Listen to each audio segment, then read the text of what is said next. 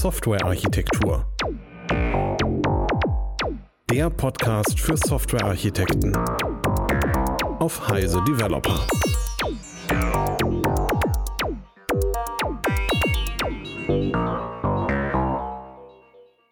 Herzlich willkommen zu einem weiteren Podcast mit äh, mir, Eberhard Wolf und äh, Stefan Tilkoff. Hallo Stefan. Hallo Eberhard. Und ähm, der Aufhänger für diesen Podcast, und da müssen wir uns irgendwie auch sozusagen gleich bei der Twitter-Audienz bedanken, ist äh, ein Tweet, den ich äh, am 3. April losgeschickt habe. Und äh, dort habe ich den äh, jemanden zitiert von der Kassenärztlichen Vereinigung Nordrhein, der gesagt hat, dass das System für die äh, Vermittlung der Impftermine dass das halt nicht funktioniert, weil es so eine hohe Last hat, ähm, das sei halt unvermeidlich, denn, so das wörtliche Zitat, das kann kein noch so gut durchdachtes System leisten. Und genau, Stefan kommentiert es halt gerade schon, ähm, das erscheint ein bisschen komisch, weil, äh, also mir ist bekannt, dass es im Internet Systeme gibt, äh, die durchaus mehr ähm, Last aushalten. Es gibt zum Beispiel die Möglichkeit, ich weiß nicht, ob das allgemein bekannt ist, Waren über das Internet zu kaufen, beispielsweise auch Konzerttickets. Konzerttickets haben zum Beispiel äh, die Eigenschaft, dass sie sehr schnell vergriffen sind. Da sind also auch hohe Zugriffszahlen. Es gibt auch sowas wie zum Beispiel den, ähm, wie heißt das, Black Friday. Und da gibt es durchaus andere Systeme, die halt auch relativ hohe Last haben. Und äh, Stefan antwortete darauf mit der Aussage, ich muss schlimm weinen, worauf ich antwortete mit der Aussage, du bist noch nicht so lange in der IT. Und ähm, dann gab ein Wort das andere und ich sagte dann irgendwann, wir planen daraus eine Live-Show zu machen und das ist jetzt so ein bisschen die Live-Show, weil überraschenderweise, äh, nachdem ich erst gesagt habe, wir machen das natürlich nicht, äh, sagte dann jemand doch, das sei irgendwie eine gute Idee. Und jetzt sitzen wir halt hier und schauen mal, was wir daraus machen wollen. Hm, ganz genau. Wie heißen die beiden bei den Muppets nochmal? Waldorf und, und Stadler? Waldorf und Stadler, genau. Genau. Unsere, unsere Rolle, ganz klar, alte Säcke mit grauen Haaren, die sich über die Welt aufregen. Genau richtig. Ähm, ja, finde ich sehr spannend. Das Thema finde ich sehr spannend. Ich habe sowieso das Gefühl, ich weiß nicht, ob es dir auch so geht, ähm, dass ich mich selten so sehr im täglichen Leben über diese Dinge geärgert habe. Also professionell sind wir es ja ein bisschen gewohnt, glaube ich. Ne? Man geht von Projekt zu Projekt und bekommt ganz tolle Sachen mit und dann mal nicht so tolle Sachen mit. Dann macht man selber eigene Fehler, dann sieht man die Fehler anderer Leute, dann findet man Wege, da wieder rauszukommen. Das ist irgendwie normal, das ist Teil des normalen professionellen Daseins und sichert uns in gewisser Weise ja auch unsere Existenz. Ne? Also du argumentierst ja immer mit den drei zentralen Zielen, die da lauten, Eberhard? Ähm, Umsatz, Umsatz und Umsatz. Sehr gut. Ähm, genau, ein Running Gag bei uns intern. Ähm, das heißt, äh, aus der Sicht kann man das so ein bisschen, natürlich nicht ernst gemeint, ähm, so sehen, dass das alles ja gut für uns ist. Ähm, nicht, das glauben wir nicht wirklich, aber man könnte, man könnte sich damit zumindest schönreden. Wenigstens gibt es Schmerzensgeld und Entschädigung und es ist ja unsere berufliche Tätigkeit, Leuten dabei zu helfen, aus ihren Problemen wieder rauszukommen. Aber auf einmal, so geht es mir zumindest, in, begegnet mir die ganze Zeit das Ergebnis von IT-Inkompetenz so unmittelbar. Ich reg mich so auf. Ich könnte von morgens bis abends die Schreine mit dem Kopf auf den Tisch schlagen, um den Schmerz zu lindern weil es alles so vermeidbare Fehler sind, so offensichtliche Dinge, bei denen man, das kann, das kann doch nicht, es kann doch nicht wahr sein, dass die Dinge so schlecht sind bei uns. Und das hört sich auch wieder so furchtbar an, das ist wie das große Rumgejammer. Äh, man muss ehrlich sagen, es kann doch nicht sein, dass wir es nicht schaffen, mit all der Kompetenz, die wir sozusagen in Summe haben, diese Dinge irgendwie zu verbessern. Deswegen wollen wir heute so ein bisschen darüber reden, was ärgert uns, was könnte man vielleicht anders machen, wie sind die Ursa wo sind die Ursachen mhm. und ähm, was hat das mit uns als Softwarearchitekten und Softwarearchitektinnen zu tun. Ja, genau. Also die, die eine Sache ist da halt, ich glaube, dass wir durch die gesamte Corona-Situation und das ähm, offensichtliche Versagen äh, der Politik alle so, sowieso genervt sind. Und in diesem speziellen Fall ist es ja auch eine, ähm, eine IT-Komponente der äh, Corona-Pandemie äh, sozusagen. Und wir sehen halt gerade dabei, dass halt Digitalisierung nicht gut funktioniert. Und das ist jetzt im öffentlichen Fokus. Ich würde sagen, dieses Zitat, von dem wir jetzt gerade geredet haben, wie auch die anderen Sachen, sind Dinge, die ich mir durchaus vorstellen kann, dass sie halt in einem IT-Projekt, in dem ich irgendwie drin sitze, drin gesessen habe, genauso passiert mhm. hätten können. Nicht? Also, dass irgendjemand sagt, hey, dieses System, was wir halt irgendwie gebaut haben, das hat halt versagt, zugegebenermaßen, aber das hätten wir ja auf gar keinen Fall besser hinbekommen können. Und das ist eben dort die Stelle, wo man dann vielleicht in einem Projekt sagt, ey, das ist offensichtlicher Quatsch, aber das ist eben etwas, was man dann äh, für sich behält, vielleicht noch irgendwie repariert, als versucht zu reparieren als Berater. Und hier ist, glaube ich, das Spannende, dass jetzt äh, solche Sachen eben sehr, sehr öffentlich sind, äh, die mich aber zumindest nicht wirklich überraschen, weil sie halt eigentlich typische Phänomene sind, die wir halt in IT-Projekten sehen. Also um ehrlich zu sein, das hatten wir vorhin bei dem Vorgespräch ja auch, ich bin überrascht, dass nicht viel mehr diskutiert wird darüber, wie große IT-Projekte in Schwierigkeiten stecken oder eben am Ende äh, de facto hm. scheitern. Das geht dann, glaube ich, oft so. Ne? Ich hatte früher immer, ich habe früher mal eine Geschichte erzählt, die kann man heute nicht mehr so gut erzählen, weil der technische Kontext nicht mehr da ist. Ich weiß nicht, ob sich Menschen noch erinnern an Telefone, bei denen man den Hörer abgehoben hat. Weiß, falls jemand sowas noch kennt, so, es gab so Telefone auch mal in stationär. Wenn man den Hörer abgehoben hat, dann hat es einen kleinen Moment gedauert, bis das Freizeichen kam. Und das Freizeichen signalisiert, jetzt kannst du wählen. Hat man nicht immer, hat man mit, manchmal mit solchen Scheiben gemacht und manchmal schon mit Tasten. Auf jeden Fall passierte eine ganze Menge, oder passierte eine Menge, während man zwischen dem Zeitpunkt, wo man den Hörer abhebt und dem Zeitpunkt, wo das tut, damals kam. Und ähm, wenn man einmal in einem großen ähm, Telekommunikationsunternehmen gearbeitet hat und verstanden hat, wie die Dinge so funktionieren, dann ist das etwas, was einen für den Rest des Lebens wundert, dass das tatsächlich funktioniert. Also dass manche Dinge so zuverlässig funktionieren, obwohl man tatsächlich viele, viele gute Gründe kennt, warum das eigentlich nicht sein darf. Hm. Ähnlicher Effekt, glaube ich, ja. Ja, genau. Das ist auch eine von den Sachen, die ich halt häufig erzähle. Eines der größten Wunder, das ich halt kenne, ist, äh, dass ich halt meine Kreditkarte nehme, sie in einen Geldautomaten stecke, dann irgendwie meine PIN eingebe und sage, ich möchte 200 Euro und dann kriege ich zum einen 200 Euro, also exakt den Betrag. Und auch exakt dieser Betrag ist dann von meinem Konto auch tatsächlich abgebucht. Stimmt, und, Tat, ja. Äh, das ist etwas, was für Außenstehende, also ich glaube, Außenstehende können das sozusagen nicht wirklich honorieren. Ähm, es gibt übrigens eine Situation, muss ich dazu sagen, äh, wo ich auch fast es geschafft hätte, äh, zu zeigen, dass das nicht immer der Fall ist. Und das war bei einem Geldautomaten, der dann irgendwie eine Minute lang mit Geldscheinen geraschelt hat, bevor er mir irgendwie 200 Euro ausgezahlt hat. Also Verdammt. nicht, das hat genau das Thema an der Stelle. So viel Hoffnung gemacht. ja. Okay. Okay, gut. Also es gibt natürlich haben wir jetzt ja im Prinzip gesagt, positive Aspekte. Und vielleicht sollten wir vorab auch nochmal sagen, dass es uns fernliegt, einzelne Personen oder bestimmte Organisationen anzugreifen. Ne? Also es gibt, das ist, also wir werden bestimmt über irgendwelche konkreten Beispiele sprechen und dann sagen wir das auch, wenn wir das meinen. Aber es ist, es, zumindest in meinem Kopf ist es so, ich glaube schon eigentlich, dass alle Beteiligten das Richtige tun wollen. Es ist nicht so, als ob da Leute dabei sind, die mit Absicht was kaputt machen wollen, gibt vielleicht Leute, die, deren Interessen deutlich anders priorisiert sind, als ich es für richtig halten würde. Aber es ist nicht so, als ob jemand aktiv etwas Schlechtes produzieren will. Es ist so, dass es oft, glaube ich, andere Gründe gibt und das macht es vielleicht sogar interessanter. Es ist oft vielleicht eher ein Mangel an, an Wissen oder an Bewusstsein für die Konsequenzen oder an Kenntnis der Alternativen, ähm, die dazu führen, dass Dinge so, so viel schlechter sind, als sie sein könnten. Ja, also genau. Also die eine Sache ist, ich bin mir relativ sicher, dass ich selber in Projekten gesessen habe, äh, die halt auch, sagen wir mal, deutlich suboptimale Ergebnisse erzielt haben. Und die andere Sache ist aus meiner Sicht, also ich habe halt das Gefühl, ich weiß nicht, wie es bei dir ist, dass ich ein bisschen die Evolution durchgemacht habe. Ich habe halt am Anfang ähm, meiner Karriere gedacht, hey, ich habe ja irgendwie ein Projekt, das produziert halt absurde Ergebnisse das kann doch eigentlich nicht sein. Wenn ich jetzt irgendwie sage, äh, dass das absurde Ergebnisse sind, müsste sich das doch eigentlich ein, äh, irgendwie fixen. Du so, warst und, ja auch noch nicht so lange in der IT. Äh, genau.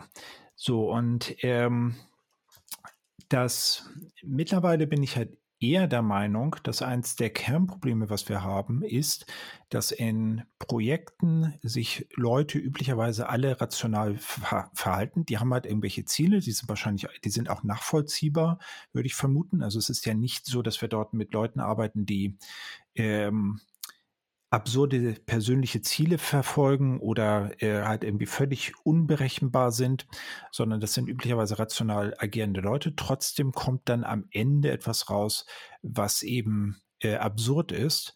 Und diese Mechanismen zu verstehen, ist, glaube ich, äh, der erste Weg, um diese Mechanismen halt auch äh, irgendwie beeinflussen zu können, damit das eben nicht mehr passiert. Und mhm. bevor ich das vergesse, ähm, also weil, weil ich, mir ist es gerade eben eingefallen, als auch ein schönes Beispiel, äh, ein bisschen aus, aus meiner Welt. Ähm, ich habe halt ein Projekt angesehen vor sehr langer Zeit und äh, das war irgendwie so ein, so, ein, so ein oberflächliches Review. Und das Projekt hatte halt zu dem damaligen Zeitpunkt schon eine mehrjährige äh, Laufzeit und einen zweistelligen Millionenbetrag ähm, verschossen. Und ähm, ich habe das Projekt dann irgendwie später nochmal äh, gesehen aus der Ferne. Äh, da war es nicht deutlich besser. Also da war es jetzt irgendwie nach, ich weiß nicht, ne, also ich weiß nicht, ob es schon eine zweistellige Anzahl an Jahren war, aber eben nach einer langen Zeit dann endlich dazu in der Lage, Software mal zu deployen, um was auszuliefern und was hinzubekommen und eben auch immer noch im, also dann eben im hohen zweistelligen Millionenbereich. Und ähm, da fragt man sich, also was ich mich da halt gefragt habe, ist, ähm, wenn man in einem Unternehmen sitzt und man halt in dieser Art und Weise Budget verbraucht, kommt irgendwann mal der Vorstand vorbei, so wird meine Wahrnehmung und sagt halt, sag mal, was hast du mit dem Geld eigentlich gemacht? So, und ich konnte das halt nicht verstehen. Und ähm, was ich dann irgendwann gehört habe von jemandem, der in dem Projekt auch drin gesessen hat, und ähm, das ist bisher die einzige logische Erklärung, die ich dafür habe, und die ist halt im hohen Maße absurd. Die Erklärung war, äh, naja, also in dieser Branche ist es so üblich, dass äh, Unternehmen eben diese Menge an Budget ausgeben und mit einer gewissen Erfolgswahrscheinlichkeit gehen die äh, Projekte halt irgendwie erfolgreich zu Ende und mit einer gewissen Erfolgswahrscheinlichkeit eben nicht.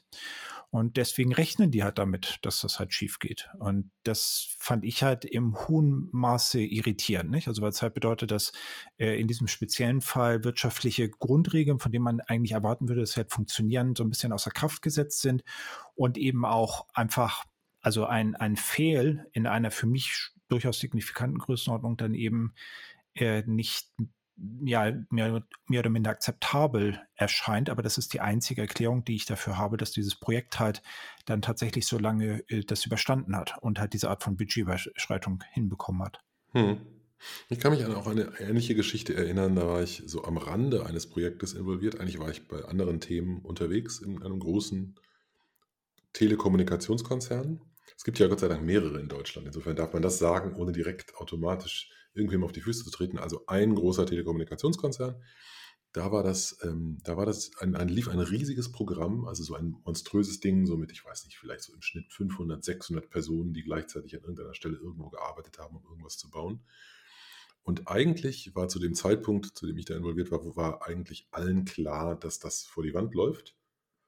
Und das, darüber konnte man sich auch eigentlich mit allen auf dem Flur unterhalten. Also ich saß auf dem Flur relativ weit oben, also in der Hierarchie des Unternehmens, in diesem Turm, in dem die drin waren. Je höher man Richtung äh, Top-Etage Top fährt, umso, umso wichtiger in Anführungszeichen ist man. Und auf der Etage waren viele wichtige Leute, die waren sich alle einig, dass das vor die Wand läuft.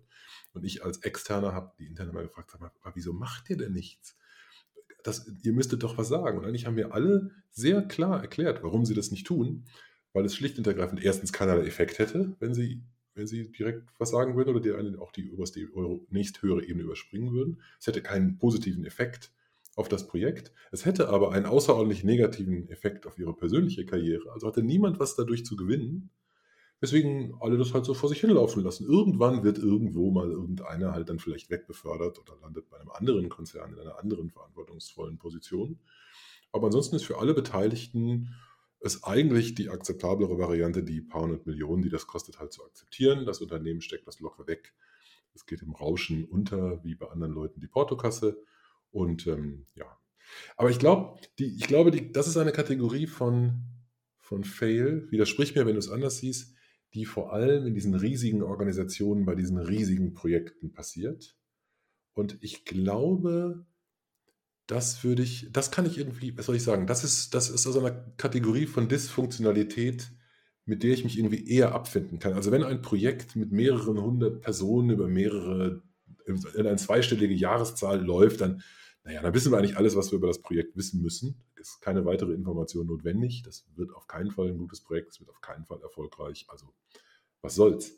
Was mich in dieser aktuellen Situation so stört, ist das solche Dinge wie das, was du gerade geschildert hast, also die Vergabe von Impfterminen. Ne? Nehmen wir mal das als Beispiel.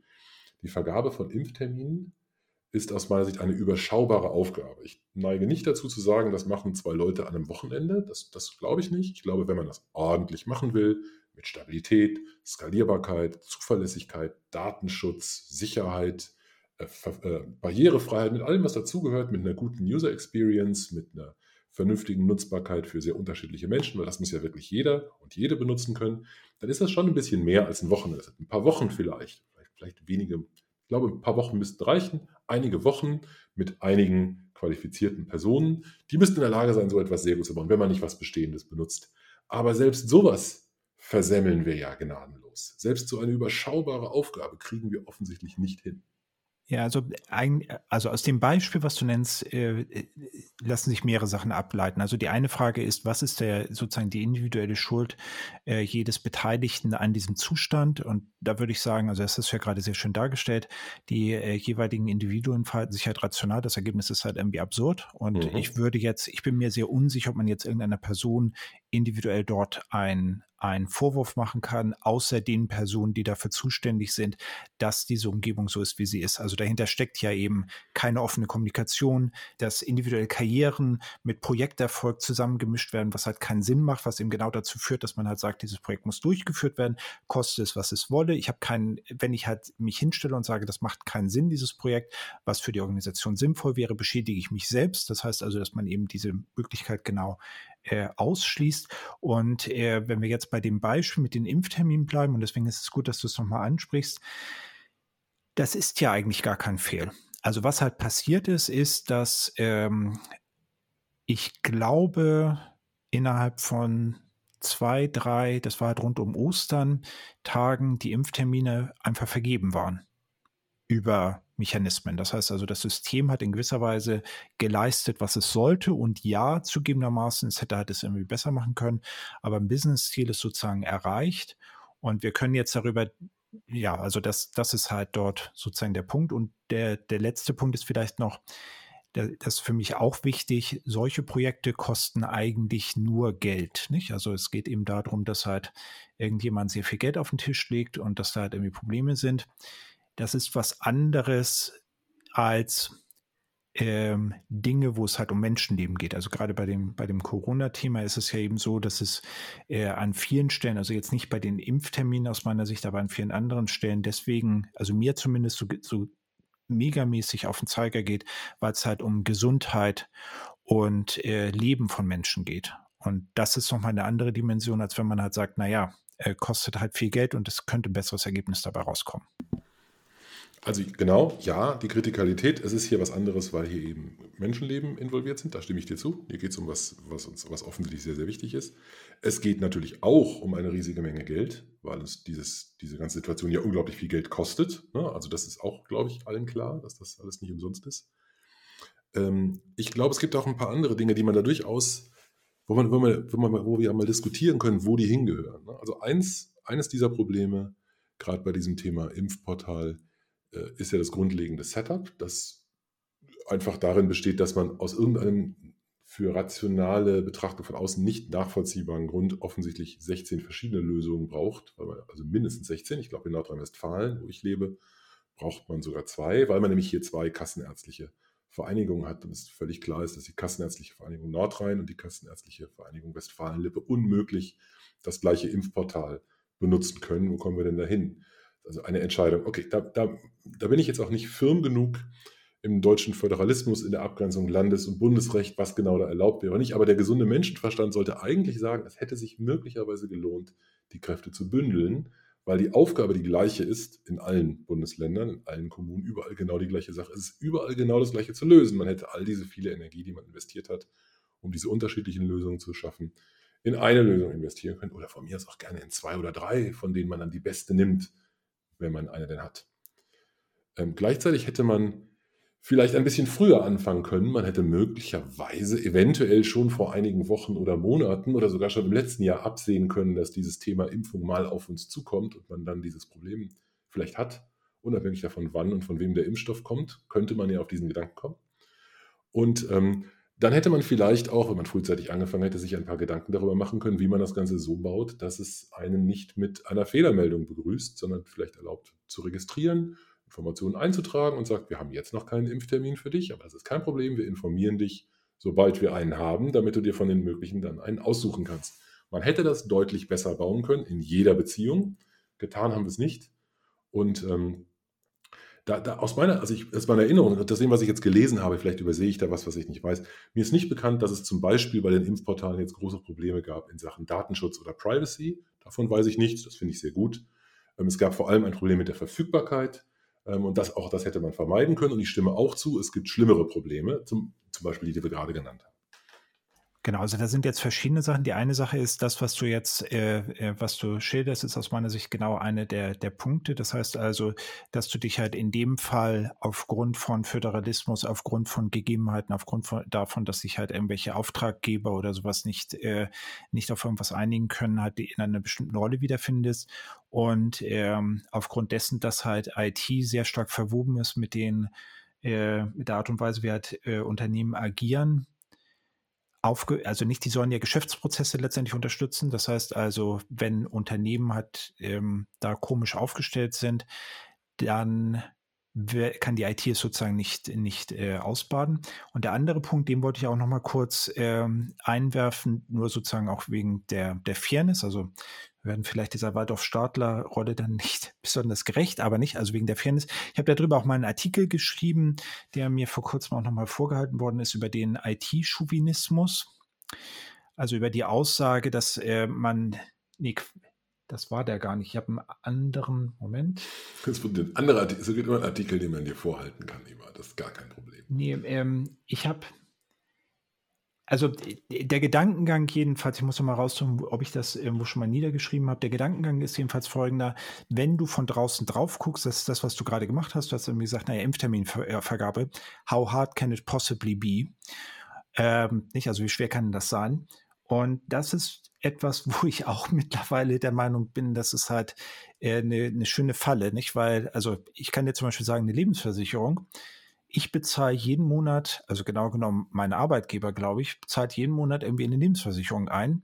Und wenn ich jetzt entweder tot umfalle oder die, aus, die zu Ende ist, dann wird halt ein bestimmter Geldbetrag ausge, äh, ausbezahlt. Das, das kann doch einfach. genau. So und äh, dasselbe, also übrigens so ein Bankkonto nicht, da habe ich halt irgendwie einen Betrag und den überweise ich halt und ähm, das kann auch nicht so schwer sein das ist natürlich und nicht, das ist halt irgendwie dieses Problem mit, also Google ist übrigens auch nicht so schwer. Ich oder verstehe, was du sagst. Genau, ich verstehe, was du sagst, ich widerspreche trotzdem. Also ja, du hast recht und ich finde das auch ganz schlimm, wenn Leute das so gering schätzen und glauben, sie wüssten alles besser, weil sie sich 60 Sekunden damit beschäftigt haben. Das, das liegt mir fern. Ne? Ich, ich, will extra, das, ich wollte eigentlich das Gegenteil sagen. Ich wollte eigentlich bewusst sagen, ich halte diese, äh, diese Impfterminvergabegeschichte, wenn man sie richtig und gut macht, nicht für so trivial. Also ich bin, ich, hm. ich bin zum Beispiel kein Fan, okay. also leid mir das tut für die Leute, die sich da engagieren, ich bin kein Fan von diesen Hackathons, wo am Wochenende irgendwas zusammengezimmert wird. Ne? Ich weiß, dass man viel produzieren kann in 24 Stunden, wenn man sich konzentriert und da was macht, aber das ist immer ein, Proof of Concept, eine Idee, eine Visualisierung, irgendwas Cooles, was man, aber es ist auf keinen Fall produktionstaugliche Software. Weder fachlich noch von den Qualitätsanforderungen her. Und deswegen, ich will das überhaupt nicht gering schätzen. Ich glaube trotzdem, dass wir uns darauf einigen können, dass die Impfvergabe nicht die gleiche Kategorie ist wie Lebensversicherungsbestandsführungssystem oder ein Core Banking oder so. Das ist, also, ne, wir können das ja, also, ist mir, wir können ein anderes, wir nehmen ein anderes Beispiel. Wir schwenken dynamisch um in Richtung Corona One App. Na, die Corona One App hat auch Schlagzeilen gemacht wegen des enormen Geldbetrags, der da reingeflossen ist. Ich halte den Geldbetrag, der da reingegangen ist, definitiv für zu hoch. Aber ich halte ihn nicht für so absurd viel zu hoch, dass ich der Meinung bin, diese Corona Warn-App hätte man auch in einem Wochenende bauen können. Also ich verstehe, dass das was Komplexes ist. Also da steckt viel Komplexität in den, in den jetzt ja auch nicht toll funktionierenden Backend-Prozessen, Integration der Gesundheitssysteme, der Labore, sonst irgendwas. Es ist nicht nur die App auf dem Gerät, die dazugehört. Da ist ganz viel ähm, äh, Datenschutzthematik, ganz viel Security, da sind alle möglichen Dinge drin, die berücksichtigt werden. Können wir gleich auch darüber sprechen, ob die berücksichtigt wurden und wie gut die berücksichtigt wurden. Ich will das überhaupt nicht gering schätzen, auch wenn ich sie, sagen wir mal, für so einen Faktor 10 zu teuer halte, bin ich damit ja schon zufrieden. Wenn die Sachen gut sind und was taugen und dann nur zehnmal so viel gekostet haben, wie ich glaube, dass sie hätten kosten müssen, dann ist für mich alles in Ordnung. Dann ist, damit, damit kann ich leben und es ist alles gut für mich. Ist mir wurscht, wenn ein Unternehmen mehr, äh, zu viel Geld bekommen hat und ein anderes es vielleicht günstiger gemacht hätte, da, das akzeptiere ich. Was ich, womit ich ein echtes Problem habe, ist, wenn viel Geld ausgegeben wird und dann Murks rauskommt. Das finde ich nicht akzeptabel. Das kann ich sagen. Genau, und wenn wir bei der Corona Warn App sind, äh, das ist aus meiner, also du hast es ja schon gesagt, man kann jetzt darüber diskutieren, äh, wie das halt finanziell aussieht. Ähm, und ehrlich gesagt habe ich, also würde ich mir da jetzt kein Urteil anmaßen. Was aber bei der Corona Warn App halt eine schöne Sache ist, ist, dass äh, es der einzige Fall ist, wo der Chaos Computer Club anscheinend nichts äh, oder einer der wenigen Fälle, ich weiß gar nicht, ob es mehr gibt, das will ich nicht ausschließen, äh, ist, wo halt der Chaos Computer Club gesagt hat, wir haben an dem Ding irgendwie auch nichts auszusetzen. Was ja auch irgendwie impliziert, dass es eine Community-Arbeit gegeben hat. Ich nehme äh, und, und vorher Diskussionen. Das ganze Zeug steht im Internet und ähm, ist auch so ein bisschen so ein, so ein Beispiel für, äh, glaube ich, Software-Architektur-Reviews. Also unsere äh, Kollegin äh, Lisa hat mit äh, dem Stefan Zörn und Falk, dem Falk Zippach vom Embark zum Beispiel Software, bei Software-Architektur im Stream genau über Architektur-Reviews am Beispiel der Corona Warn-App ähm, geredet. Das heißt also, die haben sich halt dieser, also das ist etwas, was in der Öffentlichkeit äh, öffentlich entwickelt worden ist, was glaube ich auch immer wichtig ist, weil man damit dieses Qualitätsziel mit dem Vertrauen schafft. Nicht? Also ich war selber halt auch skeptisch, ob ich so eine Anwendung überhaupt haben will und äh, auf mhm. meinem Telefon und wir hatten irgendwie, also ich hatte halt mit Kollegen darüber geredet, wir haben ja irgendwie auch ein paar Kollegen, die halt sich halt ganz ernsthaft mit Security auseinandersetzen äh, und am Ende habe ich halt gesagt, das ist halt eine gute, eine gute Idee und damit wird halt ein gewisses Ziel erreicht, nämlich, dass Leute sich das tendenziell installieren, auch Leute, die halt ansonsten skeptisch sind, was dazu führt, dass irgendwie Leute, die halt äh, keine Ahnung haben oder auf Leute äh, hören, die halt irgendwie skeptisch sind, dann das irgendwie auch eher installieren, was also dazu führt, dass es dann tatsächlich auf jedem Mobiltelefon drauf ist und so weiter und so weiter. Und das ist halt angesichts der, der Situation, in der wir sind, glaube ich, sehr, sehr wertvoll und das ist in gewisser Weise eine relative Success Story, würde ich mhm. behaupten. Sehe ich tatsächlich auch so. Also es gibt dieses wunderbare Video, ich weiß nicht, Tagesschau oder sonst irgendwo mit dem Linus Neumann vom CCC, wo der sagt, äh, ich habe ja, ich habe an der Anwendung nichts auszusetzen. Das ist für mich jetzt auch eine ungewohnte Situation. Also überaus trocken auch abgeliefert. Sehr geil. Stand-up-Comedy-Karriere knapp verpasst. Ähm, genau, also ich sehe das auch so. Ich glaube, ich finde die App ist viel besser als ihr Ruf. Es nervt mich unendlich, dass wir ständig diese Kritik hören, dass äh, der Datenschutz schuld ist, dass die Sachen so schlecht laufen. Das ist, also finde völlig absurd und abstrus, weil das ist wirklich unser geringstes Problem, dass wir da zu viel Datenschutz hätten. Ähm, aber ähm, genau, also der, bei allem, was man daran kritisieren kann, zum Beispiel, also man kann, finde ich, kritisieren, dass sie sich, äh, seitdem sie herausgekommen ist, überhaupt nicht so weiterentwickelt hat, wie man sich hätte wünschen können. Man hat ja eine tolle Basis gehabt, auf der man viele andere nützliche Features hätte einbauen können. Jetzt kommt so ganz langsam das, das eine oder andere hinterher. Also da hätte man deutlich mehr erreichen können und sie damit auch nützlicher machen können. Das ist aber jetzt fachliches, sozusagen Produktmanagement und ein bisschen außerhalb unseres Scopes, würde ich sagen. Ähm, ja. Auf jeden Fall würde ich mich ja. schlicht, wenn ich mitgewirkt hätte, wenn ich mitgearbeitet hätte an der Corona Warn würde ich mich überhaupt nicht schlecht fühlen. Ich würde vielleicht ähm, mich ein bisschen winden, wenn ich jetzt hinterfragt, wenn, ich wenn, die, wenn die Geschäftspraktik insgesamt hinterfragt würde, dass das der, der Anzahl Stunden und vielleicht des Projektmanagements und der sonstigen Nebenkosten, die da reingeflossen sind, geschenkt. Aber inhaltlich kann man dem Ding, glaube ich, nicht viel vorwerfen. Das ist leider nicht die einzige App, nicht wahr, Eberhard? Du hattest einen sehr erfolgreichen Tweet, habe ich gesehen. Ja, also erfolgreich ist relativ und ähm, es ging halt in dem, also äh, interessanterweise ist es halt tatsächlich dieser krasse Kontrast, nicht? Also äh, die, die äh, Luca-App ist ja nun eben auch ein System, was halt grundlegend in demselben Bereich versucht, erfolgreich zu sein. Mhm. Äh, also eben bei Contract Tracing nur dafür, dass man jetzt eben sagt, an einem bestimmten Ort äh, kann ich mich halt irgendwie einloggen und damit wird halt irgendwie diese Zettelwirtschaft abgeschafft, was ja äh, erstmal grundsätzlich glaube ich, nachvollziehbar und sinnvoll ist. Nicht? Also ähm, wie soll ich sagen, es ist halt schon ein bisschen komisch, wenn man in einer der führenden Industrienationen ist und äh, dann eben an der Stelle, wo es halt darum geht, heraus möglichst schnell und effektiv herauszufinden, wo irgendjemand war und wo er sich möglicherweise angesteckt hat, dass es dann eine Zettelwirtschaft gibt. Von daher ist das eben nachvollziehbar. Nur das lass ist mich, eben. Lass mich ganz kurz, lass mich zumindest einmal das Argument machen. Ja, ich habe da keine finale Meinung, aber lass mich zumindest sagen, es gibt andere Stellen, bei denen wir beide uns wahrscheinlich sofort einig werden, dass Zettelwirtschaft total super ist. Stichwort Wahlen. Ne? Also ich glaube, so äh, Wahlautomaten möchte niemand, da finde ich Zettel ganz gut. Ich bin mir nicht sicher, ich habe keine Security-Analyse gemacht und auch keine gelesen, die den, die die Vor- und Nachteile der Zettelwirtschaft in, in einem Restaurant verglichen hat mit dem, mit dem, was eine App macht. Also ich stimme dir zu, es klingt für mich überhaupt nicht abwegig. Und es listet Luca ab, auch das können wir extra nochmal sagen, auch bei weitem nicht die einzige. Es gibt über 50 Apps, die ein ähnliches Konzept haben. So, so abgefahren ist es nicht. Ähm, und das ist zumindest auf keinen Fall eine abwegige Idee. Man muss sie aber sich dann sehr genau angucken, ob sie jetzt taugt oder nicht und welches Problem genau sie löst. Ähm, und dann kann man entscheiden, ob man damit was Sinnvolles tut oder nicht. Genau, und äh, also vielleicht an der Stelle kurz, also du hast recht, ich würde halt auch sagen, dass das äh, zettelbasierte Wahlsystem zum Beispiel eine grundlegend sehr gute Idee ist. Äh, kurze, kurze Ableitung übrigens an der Stelle zum Thema Datensicherheit, Zettelwirtschaft und so weiter. Ich checkte mich also eines Abends in einem Hotel ein, woraufhin die Dame beim Check-in sagte, hey, ich möchte halt gerne Ihre Kreditkarte haben, damit die Extras abgesichert sind. Soweit, so gut, nichts Ungewöhnliches. Daraufhin hat sie den Meldebogen genommen und hat auf dem Meldebogen die Kreditkartennummer vermerkt. Darauf daraufhin habe ich sie gefragt, äh, was bei ihr irgendwie los ist, weil äh, es ja nun so ist, dass äh, auf dem, nicht vorne auf dem Meldebogen steht drauf, wer ich bin, wo ich wohne und wahrscheinlich auch mein Geburtsdatum und so ein Zeug. Hinten steht dann die Kreditkartennummer drauf, wahrscheinlich zusammen mit meiner Sicherheitsnummer. Und ähm, das und das Ganze wird dann eben irgendwo abgelegt am, an der Rezeption, die ja nun sehr sehr sicher nicht 24 Stunden am Tag äh, bewacht ist. So und dann kam halt als Aussage, ja, das ist unsere Policy, weil diese Daten können wir nicht sicher im Computer speichern. Und das i-Tüpfelchen bei der ganzen Geschichte ist, äh, dass das offensichtlich der standardisierte Businessprozess bei dieser Hotelkette ist und dass es eine Hotelkette ist. Wir reden also nicht mhm. von einem, äh, wie soll ich sagen, irgendeinem Hotel, wo irgendjemand es nicht besser weiß, sondern da hat sich jemand ernsthaft Gedanken gemacht. So, damit sind wir, glaube ich, sozusagen wieder auf der Waldorf- und Stadler-Ebene. Genau. genau. Äh, ja. So, wie dem auch sei, also was halt dort faszinierend ist, ist, ähm, dass im Gegensatz, also wir haben ja schon gesagt, wie, wie die Corona One App sozusagen dasteht.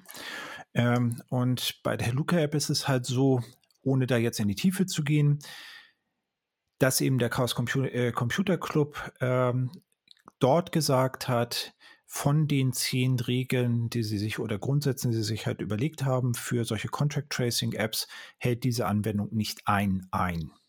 So, und jetzt haben wir ja diskutiert über das Thema mit, ähm, also was dabei sozusagen noch die, der, der, wie soll ich sagen, das i-Tüpfelchen ähm, auf, der, auf der Perversion ist, ist, dass ich zumindest halt irgendwie rumlaufe und sage, hey, wenn du halt ein Pro Projekt machst und ein Produkt machst, dann musst du als Architekt oder Architektin dir halt darüber klar werden, ob du Business-Ziele erreichen kannst und wie du sie erreichst.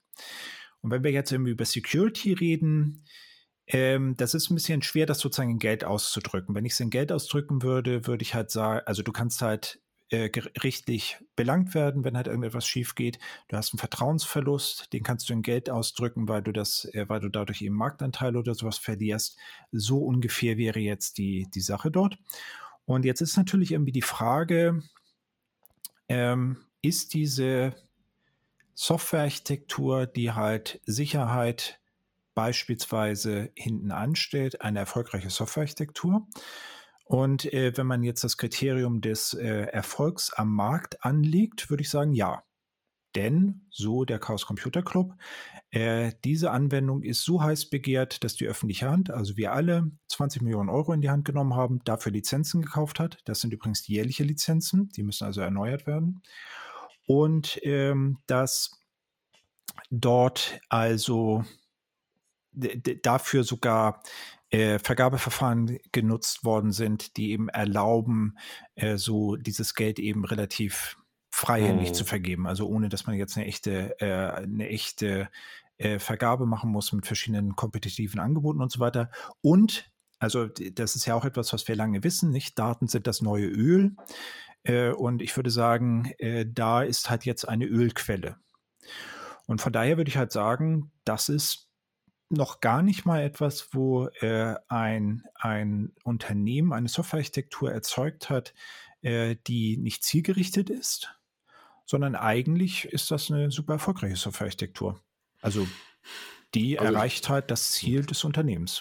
Umsatz, Umsatz, Umsatz, wie du sonst ja immer sagst. Ne? Also die, ich glaube, die, ich glaube, das würden die, ich will, kann, will es auch gar nicht über die über die Menschen urteilen, die da arbeiten und irgendwas machen. Ich kenne die alle nicht persönlich, kenne deren Motivation nicht. Ne? Der einzige, den man, wie, den man sieht, ist Smudo. Auch zu dem habe ich persönlich jetzt keine besonders tiefgreifende Meinung.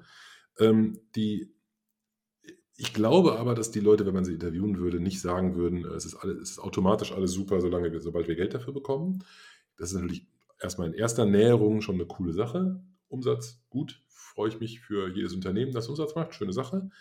Auf der anderen Seite glaube ich, dass alle schon eigentlich ja das Ziel verfolgen, mit diesen Apps etwas Positives im Kampf gegen diese dämliche Pandemie zu schaffen. Also das unterstelle ich jetzt erstmal allen. Also eigentlich ist die App erfolgreich, wenn sie das macht. Wenn man dafür auch noch belohnt wird, umso besser. Aber eine App, die nichts gegen die Pandemie hilft und die uns mehr Probleme macht als Nutzen bringt, wird nicht dadurch gut, dass sie irgendwem viel Umsatz bringt, weil Leute das Geld ausgeben, ohne zu wissen, was sie tun. Letztendlich glaube ich tatsächlich, das können wir in drei Monaten uns diesen Podcast nochmal anhören, tatsächlich glaube ich, dass die Luca-App nicht erfolgreich sein wird im Kampf gegen die Pandemie. Ich glaube nicht, dass das was nützt. Sie werden wir ja sehen, gucken wir mal. Vielleicht werde ich eines Besseren belehrt und dann sieht es auch wieder anders da. Ich sehe ein, ein, anderes, ein anderes Problem und das ist eines, das, glaube ich, immer wichtiger wird, ähm, weil wir in gewisser Weise mit unserem IT-Zeug an so einer Stufe stehen, wo man vielleicht vor, wie lange ist es her, 100 Jahren, 80 Jahren, 60 Jahren in, in der Industrialisierung, ich glaube, Industrialisierung sagt man, glaube ich, für das, was Anfang des 20. Jahrhunderts war, aber die, ne, die Zeit, in der sozusagen äh, die, die maschinelle Fabrikation, Fabrikation in immer größerem Umfang eine immer größere Rolle einnimmt, hat dazu geführt, dass wir irgendwann angefangen haben, bestimmte Dinge auch mal zu regeln, die wir vorher nicht geregelt haben. Zum Beispiel darf heute nicht mehr jeder, der irgendwas produziert, seinen, seinen Müll in den nächsten Fluss reinleiten, weil wir gemerkt haben, das ist nicht so toll, wenn man das macht.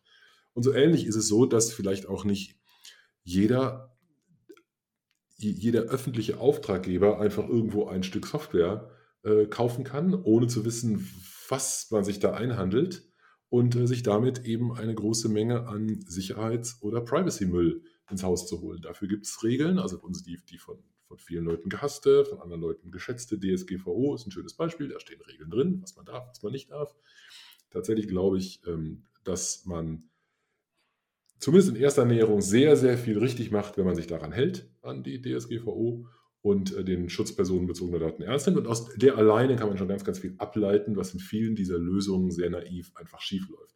Und wenn ich so eine Lösung bauen würde, dann wäre allein aus geschäftlicher Sicht ein aller, allererster und wichtigster Punkt bei mir genau diese, dieses, äh, dieses auf Prio 1 setzen der, des, des Einhaltens von, von Gesetzen zu, zu Privatsphäre, Datenschutz und Sicherheit. Ja, also da sind jetzt mehrere Dinge drin. Nicht die erste Sache ist halt, äh, ich hatte es halt schon gesagt, ich wäre mir, also wie soll ich sagen, äh, ich möchte nicht ausschließen, dass in meiner Karriere mir auch etwas, es hätte passieren können, dass ich für ein mhm. Projekt gearbeitet hätte wie die Luca-App und ich finde das auch nicht äh, so super dramatisch. Nicht? Also es geht am Ende da, also nicht, es ist eben die Frage, in welcher, in welcher Umgebung man irgendwie ist. Und man hat dort, ähm, ja, es ist eben die Frage, welche Verantwortung man dann da individuell tatsächlich irgendwie trägt. Ähm, das ist die eine Sache. Ähm, ich glaube, dann ist die andere Sache, wie bewerte also jetzt mal ganz schlicht, wenn ich irgendwie da sitze und sage, ich mache ein IT-Projekt. Äh, dann ist ja eine von den Sachen, die man sich fragen muss, und das sind auch Sachen, die wir, äh, glaube ich, lehren, was sind die Dinge, die ich halt umsetzen muss? Und äh, die Bewertung ähm, ist, glaube ich, schon nach Business-Zielen. Und wenn ich halt anfange, über Datensicherheit zu sprechen und äh, über ähm, Sicherheit im Allgemeinen, dann muss ich das meiner Ansicht nach genau wie alle anderen Sachen finanziell bewerten. Und äh, die finanzielle Bewertung wäre also, wenn es sozusagen rauskommt, äh, dann habe ich halt einen Gesichtsverlust. Das heißt also, ich habe ein Marketingproblem, wenn dort etwas rauskommt. Ich habe möglicherweise ein Problem, weil Daten abfließen und ich halt irgendwie juristisch belangt werde und so weiter und so weiter. Das kann man irgendwie alles monetär, äh, monetär äh, bewerten. Und ja, also womit ich eigentlich dem widersprechen möchte, was du gesagt hast, dass irgendwie sozusagen Sicherheit an der ersten Stelle steht, da bin ich mir gar nicht so sicher. Und auch in dem speziellen Fall könnte man ja argumentieren, äh, wir bauen jetzt irgendwie eine Anwendung, die halt besonders schnell am Markt ist, damit wir das Problem schnell gelöst bekommen, weil das eben wichtiger ist als jetzt der letzte Punkt Sicherheit. Also ich sage nicht, dass man das unbedingt so machen muss, aber nicht, das wäre halt eine, ein gültiger Trade-off. äh, möglicherweise. Und ähm, deswegen wehre ich mich dagegen, da ein bisschen gegen die, die, die äh, Absolutheit an der Stelle. Und das, das, der dritte Punkt, und das ist eigentlich der entscheidende, es wird jetzt irgendwie gesagt, dass äh, Datenschutz uns halt davon abhält, äh, vernünftige Lösungen zu bauen. Also, äh, also Lösungen zu bauen, die uns tatsächlich in der Pandemie helfen. Entweder diese Aussage ist wahr oder wir haben tatsächlich Anwendungen, die halt in dieser Art und Weise nicht gut funktionieren und die werden tatsächlich gekauft und eingesetzt. Also entweder Datenschutz ist ein Hindernis oder es ist so, dass diese Anwendungen tatsächlich gekauft werden von der öffentlichen Hand und eingesetzt werden. Beides gleichzeitig kann nicht gültig sein. Will heißen, wir haben ja schon Regeln. Wir haben ein Vergaberecht, wir haben einen Datenschutz, wir haben bestimmte Sachen. Es ist sogar so, dass wir als äh, Nation gezeigt haben, dass wir halt sowas wie diese Corona Warn App implementieren können. Und das haben wir jetzt irgendwie verlernt. Also offensichtlich ist es so, dass wir jetzt bei dem zweiten Versuch äh, irgendwie Unsinn produziert haben. Und zwar eben phänomenalen Unsinn, nicht? Also wir sind abgerutscht von, äh, ich weiß nicht, was ich daran kritisieren soll, und das ist eine ungewohnte Situation, hinzu, von den zehn Kriterien ist nicht eins erfüllt. Hm. Was heißt, wie, man muss schon überlegen, wer hier wir ist. Ne? Also die Corona One App ist ja ein öffentliches Projekt gewesen, das ist, das ist ausgeschrieben worden. Das andere ist eine privat, privat entwickelte Software, die jetzt lizenziert wird. Das ist also ein anderes ein anderes äh, Modell. Ähm, ich, ich, weiß auch noch nicht mal, ob es dieselben Personen sind. Ich vermute nein. Ich bin ich jetzt auch nicht tief genug drin. Ich glaube, die Corona One App ist eine Bundes, von der, vom Bund gesteuerte Geschichte gewesen. Die Luca-App scheint mir jetzt auf Länderebene beauftragt zu werden. Ähm, ich glaube, dass es da wahrscheinlich auch wieder sehr unterschiedliche Auftraggeber und unterschiedliche Entscheider gibt, die unterschiedlich tief sich da mit beschäftigt haben und das Ganze gemacht äh, haben. Ich glaube, dass die, das, was du gerade gesagt hast, ist ja, dass die, ähm, oder ich will das, noch das auch nochmal anders formulieren, die, diese Datenschutzdiskussion, die da immer wieder aufkommt. Ich glaube, dass wir noch gar nicht in der Phase sind, in der der Datenschutz zum Problem wird, weil wir so viele offensichtliche Dinge noch nicht gemacht haben. So, so, also so, wir, ver, wir versemmeln so viele Dinge. Jetzt die Schuld darauf, dass wir so viele Dinge versemmeln, auf den Datenschutz zu schieben, ist eine viel zu einfache Erklärung. Die kommt die aus meiner Sicht nicht. Der Datenschutz ist nicht der Grund, warum wir so schlecht digitalisiert sind. Ja, wenn das so wäre, wenn wir super digitalisiert wären und das könnten wir noch viel besser sein, wenn wir an dieser und jener Stelle den Datenschutz aufweichen würden, dann ist das ja erstens total legitim. Das macht man ja ständig. Also praktisch jede Verordnung, bei der der Staat in irgendeiner Form Daten sammelt, ist absolut, setzt das an vielen Stellen schon außer Kraft und es ist total, es ist absolut legitim, sowas zu tun. Schon das Zettel ausfüllen im, im Restaurant ist ja etwas, was, was also ich weiß nicht, hast du auch, hast es auch bemerkt, bei vielen der Formulare, die man in Restaurants ausgefüllt hat, ähm, da musste man unterschreiben, denn man stimmt zu, dass diese Daten ähm, einfach total überflüssig. Man hat da gar nichts zu unterschreiben. Man ist gesetzlich dazu verpflichtet, wenn man sich da reinsetzt, äh, das Ganze wahrheitsgemäß auszufüllen. Sonst ist es eine Ordnungswidrigkeit. Das hat der Staat einfach per Verordnung definiert. Und das finde ich auch gut so, dass sowas geht. Also ich glaube, diese, der Datenschutz ist Schuldgeschichte, ist da nur ein, ist da nur ein, Schein, ein Scheinargument. Um das jetzt aber nochmal wieder zurück darauf zu bringen, was, also wir das allgemeinen gesellschaftlichen, was bedeutet das eigentlich für uns, für, für, die, für die Entwickler und Entwicklerinnen solcher Anwendungen? Ich finde, dass wir da einfach uns unserer eigenen Begrenzungen bewusst sein müssen. Ich nehme mal das Thema Sicherheit und Datenschutz als ein Beispiel. Ich glaube, dass gerade Leute, die sich mit Sicherheit und Datenschutz auskennen, ähm, die ersten sind, die sagen, dass sie auch nicht alles wissen. Die ersten sind, die sagen, es ist gut, wenn noch andere Leute drauf gucken. Es ist gut, wenn das Ganze öffentlich ähm, gezeigt wird. Und da ist wieder die One-App, die Corona One-App ist ein gutes Beispiel. Ja, also die ist, ähm, da sind die Konzepte beschrieben worden, die hat eine, ordentlich, eine halbwegs ordentliche Software-Architektur-Dokumentation, da ist der Source Code öffentlich, das kann man sich angucken. Da ist äh, Feedback möglich, da kann man von der Community profitieren und davon, dass man Fehler findet, und sich nicht dafür rechtfertigt und die schönredet. Das ist das, was mich, glaube ich, genau, ich glaube, das ist das, was ich sagen möchte. Ich will, ich bin gar nicht tief genug drin in den Vor- und Nachteilen der Luca-App, um den einzelnen Personen, die das Zeug entwickelt haben, jetzt einen konkreten Vorwurf zu machen, ob sie da was hätten besser wissen müssen oder nicht. Weiß ich nicht. Behaupte auch nicht, dass ich was besser gewusst, gewusst hätte. Was mich enorm stört, ist die Art und Weise, wie mit dieser Kritik umgegangen wird. Das ist so, als ob es die Feinde gibt, die auf der einen Seite sind die, die angeblich nur Dinge hochspielen und Sachen sehen, die darin nicht gut sind und da doch nur eine gute Lösung kaputt reden wollen. Und auf der anderen Seite sind die Helden, die uns vor der Pandemie retten. Das ist aus meiner Sicht Blödsinn. weil die, die den Finger da in die Wunde legen, sind die, die dafür sorgen, dass am Ende die Sachen sicherer und besser werden. Und die nicht als Partner zu begreifen und die an Bord zu holen und zu sagen, bitte sagt uns das, damit wir es frühzeitig merken. Bitte. Hier ist unser Konzept, das haben wir beschrieben. Habt ihr dazu Feedback? Und wenn dann Feedback kommt und sagt A, B, C, dann sagt man nicht reflexmäßig, das ist alles Unsinn, sondern man sagt, okay, diesen Punkt habe ich noch nicht ganz verstanden, bitte nochmal erklären. Bitte zu diesem Punkt mal das exakte Bedrohungsszenario nennen. Zu diesem Punkt haben wir folgende Abwägung getroffen und das deswegen anders gesehen. Das wäre ein konstruktiver Umgang mit dieser Form von Kritik. Und das würde ich erwarten von Leuten, die, die sowas bauen. Ja, also erstmal ähm, wie soll ich sagen, also wir, wir, ist etwas, was ich schon lange sage, wir in der IT haben halt den Vorteil, dass wir äh, uns Arbeitgeber aussuchen können. Das heißt also, es ist, äh, denke ich, für jede Person äh, denkbar, sich einen anderen Job zu suchen. Ähm, und wie soll ich sagen, ähm, ich will da niemandem irgendetwas vorschreiben. Ich finde es halt völlig okay, wenn man sagt, äh, ich arbeite halt an diesem Projekt mit, weil das ist aus irgendwelchen Gründen faszinierend oder so. So dramatisch finde ich es dann irgendwie auch nicht.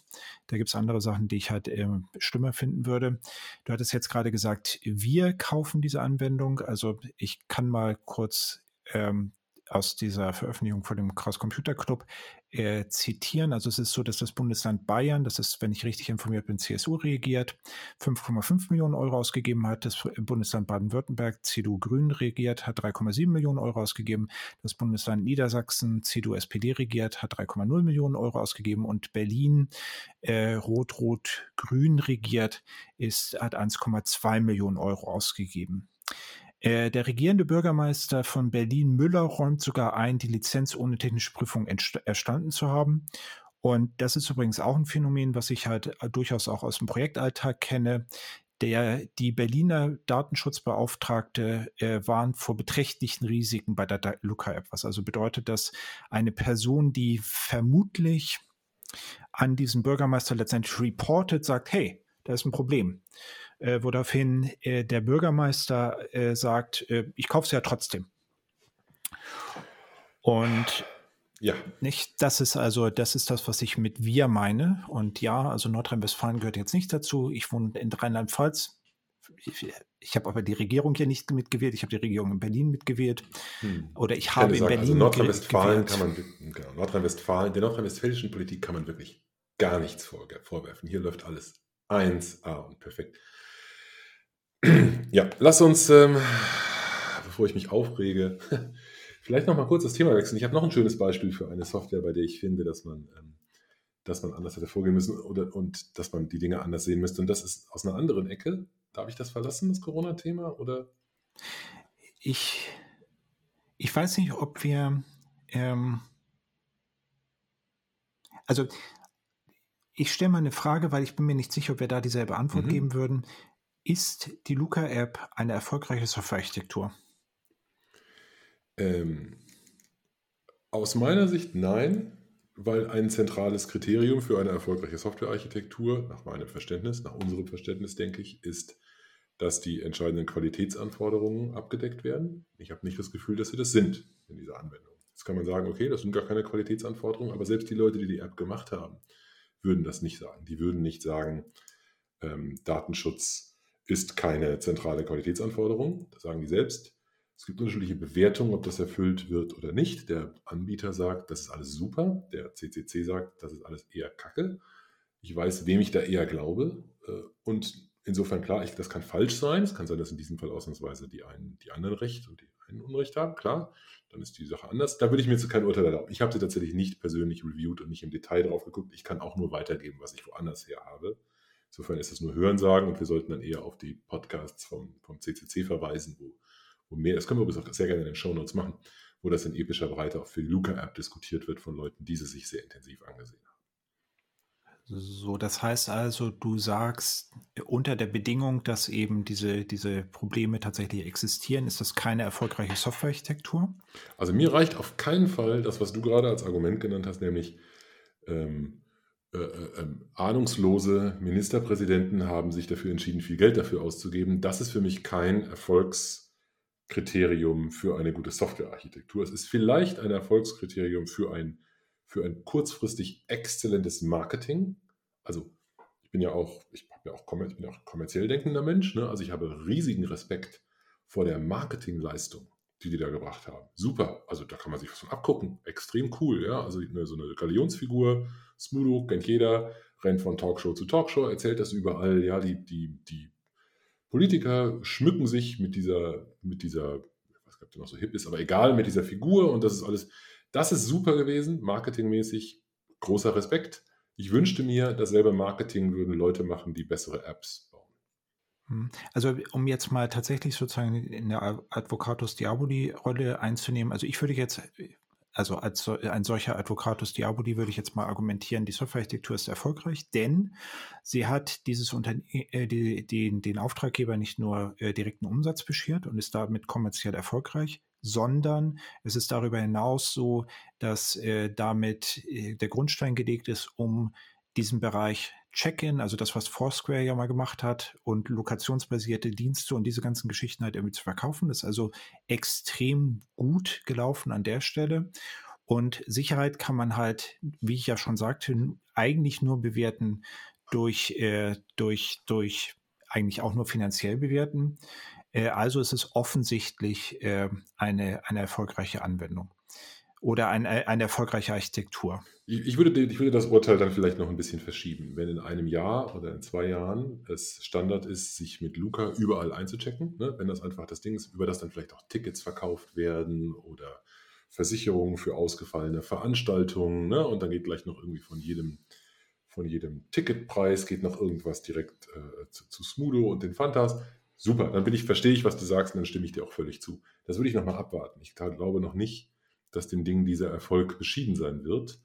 Zumal ich eine, eine, eine Welle von, von, allein schon eine Welle von Klagen aus dem Vergaberecht erwarte und ähm, glaube, dass der Image-Schaden gewaltig ist. Auch ein aus meiner Sicht äh, rein kommerzielles Marketing-Argument. Ja, man schadet sich einfach selbst, wenn man so schlechte, schlechte Presse bekommt für diese Aspekte. Vielleicht ist das nur unsere Bubble, ja. Vielleicht sind es wir beide, die das gelesen haben und sonst weiß das gar keiner, dass da jemand diese App kritisiert und alle finden sie super und alle benutzen sie.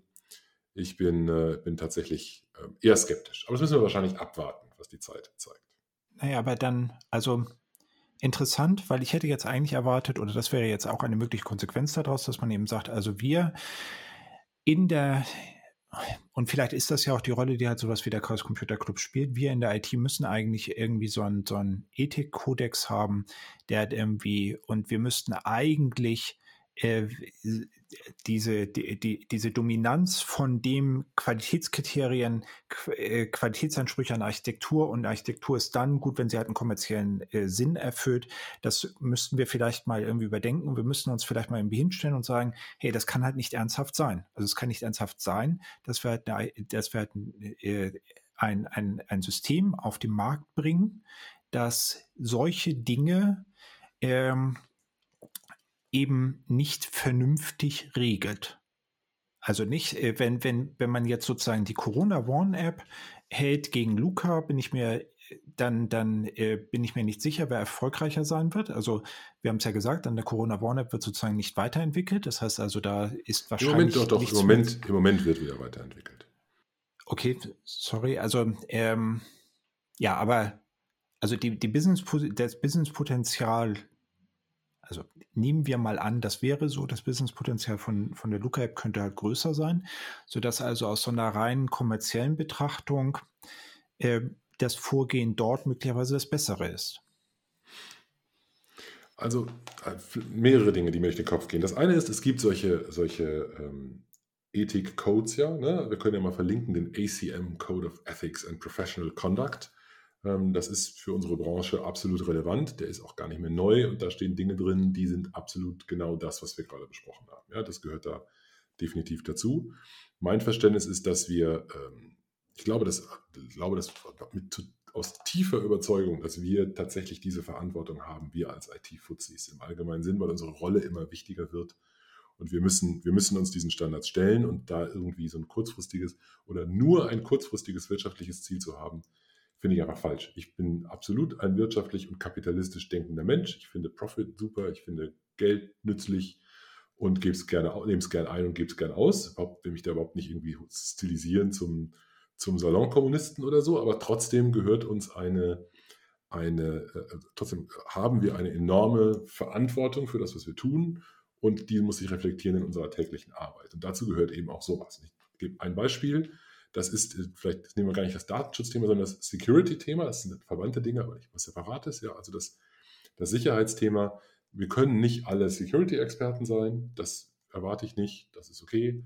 Aber wir können alle ein Gefühl dafür entwickeln, ob wir etwas, ob wir von etwas überhaupt gar keine Ahnung haben und es vielleicht deswegen lassen oder zumindest von jemand anderem mal prüfen sollten. Das ist für mich absolut selbstverständlich. Und eine Software zu entwickeln, die, ähm, die sich mit, äh, mit hochkritischen Daten beschäftigt oder ähm, äh, hohe Kritikalität hat, ja, aus anderen Gründen, weil Menschenleben gefährdet sind. So, so, wenn, man, wenn man eine solche Software entwickelt, und in die Situation kann man ja kommen, dann muss man entsprechend verantwortungsvoll damit umgehen und im Zweifelsfall sagen, Entschuldigung, ich kann das nicht alleine. Ich kann das nicht, ich kann das nicht machen. Ich kann das tun, ich kann da was bauen, aber das muss von jemand anderem professionell reviewed werden, qualitätsgesichert werden, weil ich alleine nicht kompetent genug bin, diese Verantwortung zu übernehmen. Und damit zeigt man meiner Meinung nach Kompetenz und nicht damit, indem man das einfach durchwinkt und die Klappe hält.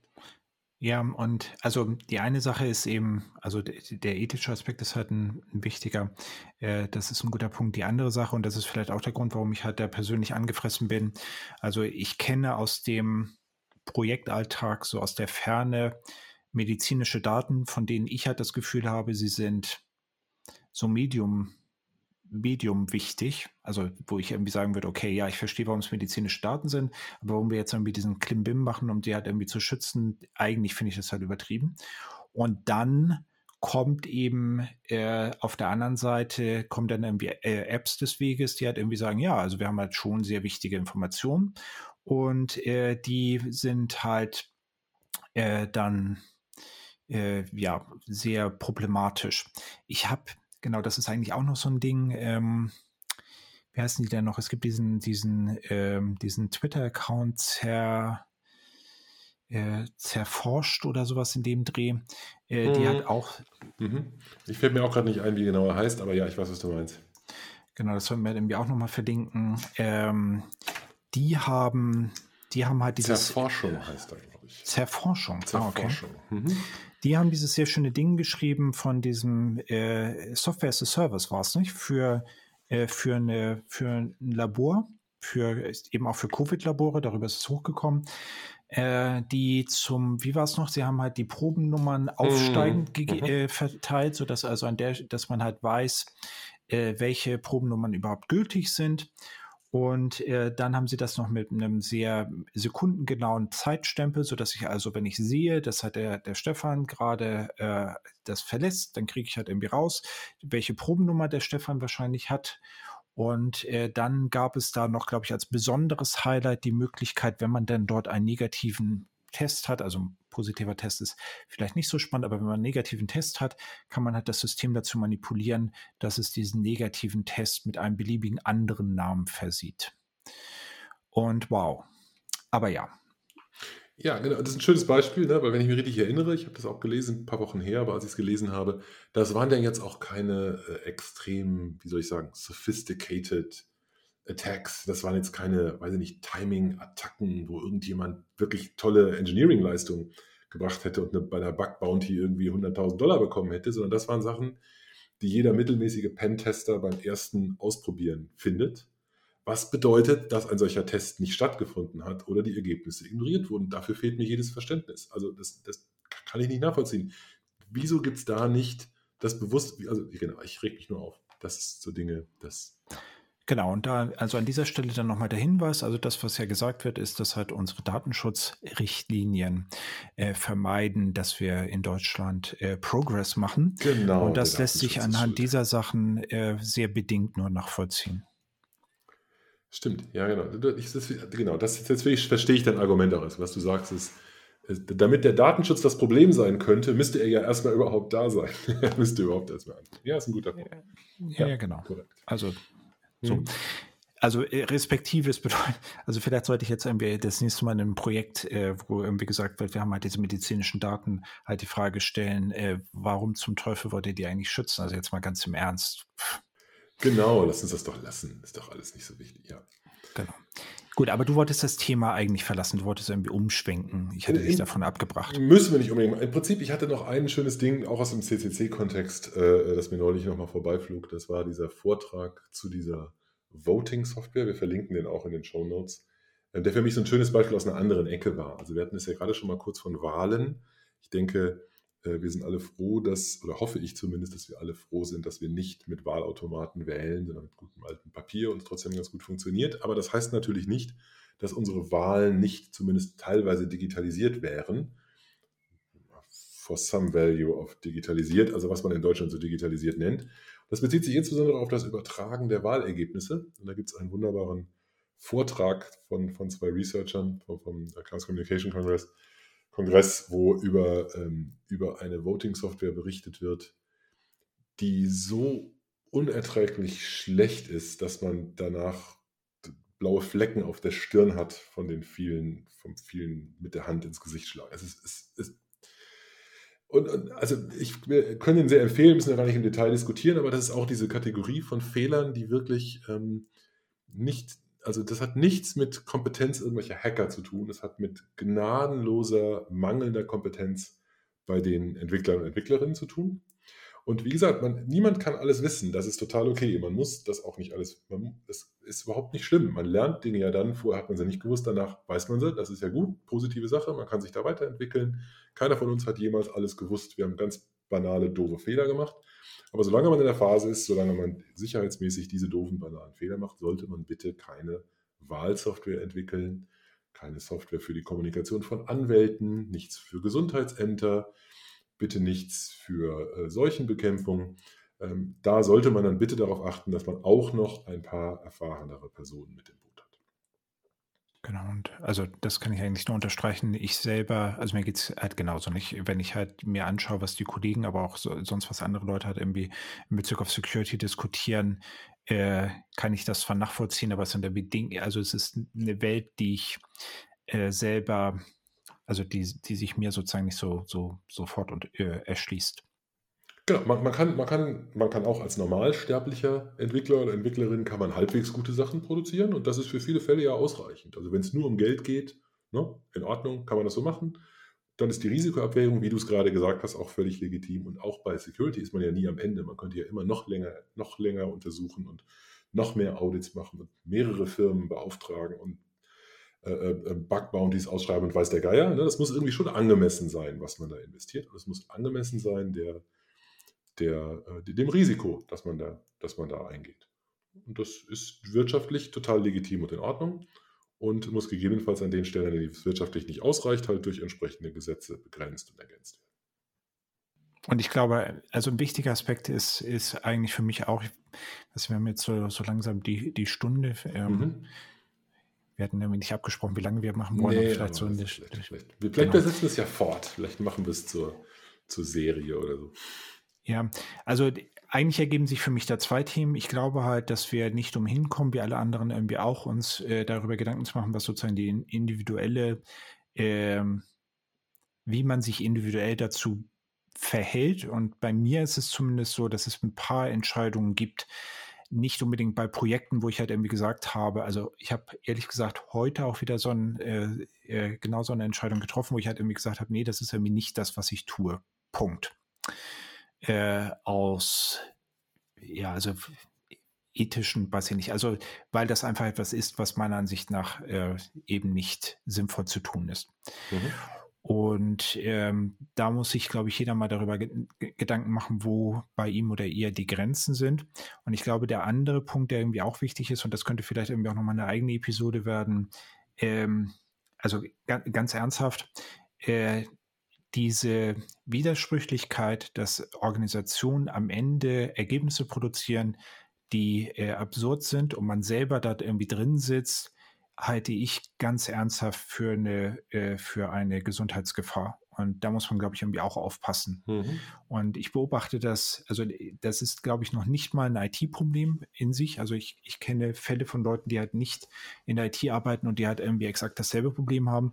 Und das wäre halt auch, glaube ich, etwas, wo man äh, sozusagen als, als Individuum halt aufpassen muss und wo wir halt in der IT aus meiner Sicht den Vorteil haben, dass wir halt relativ locker sagen, also das bei uns der, die Nachfrage nach Personal relativ hoch ist, sodass man es üblicherweise hinbekommen kann zu sagen, nee, also das tue ich mir jetzt irgendwie nicht an, ich mache irgendwas anderes. Und ich glaube, das ist so ein, so ein bisschen so ein, so ein Appell, über den man mal nachdenken sollte. Nicht? Also was kann man selber irgendwie für sich äh, verantworten? Und das ist einmal für sich persönlich, aber eben auch für die Gesellschaft insgesamt. Und ich glaube ganz ernsthaft, dass da halt sehr unterschiedliche äh, individuelle ähm, Wertesysteme sind, mhm. nicht? Also ich wäre überhaupt nicht überrascht, wenn halt jemand sagt, ich mache das halt, weil ich das halt für wertvoll halte und ich irgendwie und, und jemand anderes hat sagt, nee, das ist halt der größte Quatsch ever. Das würde ich halt auf keinen Fall machen.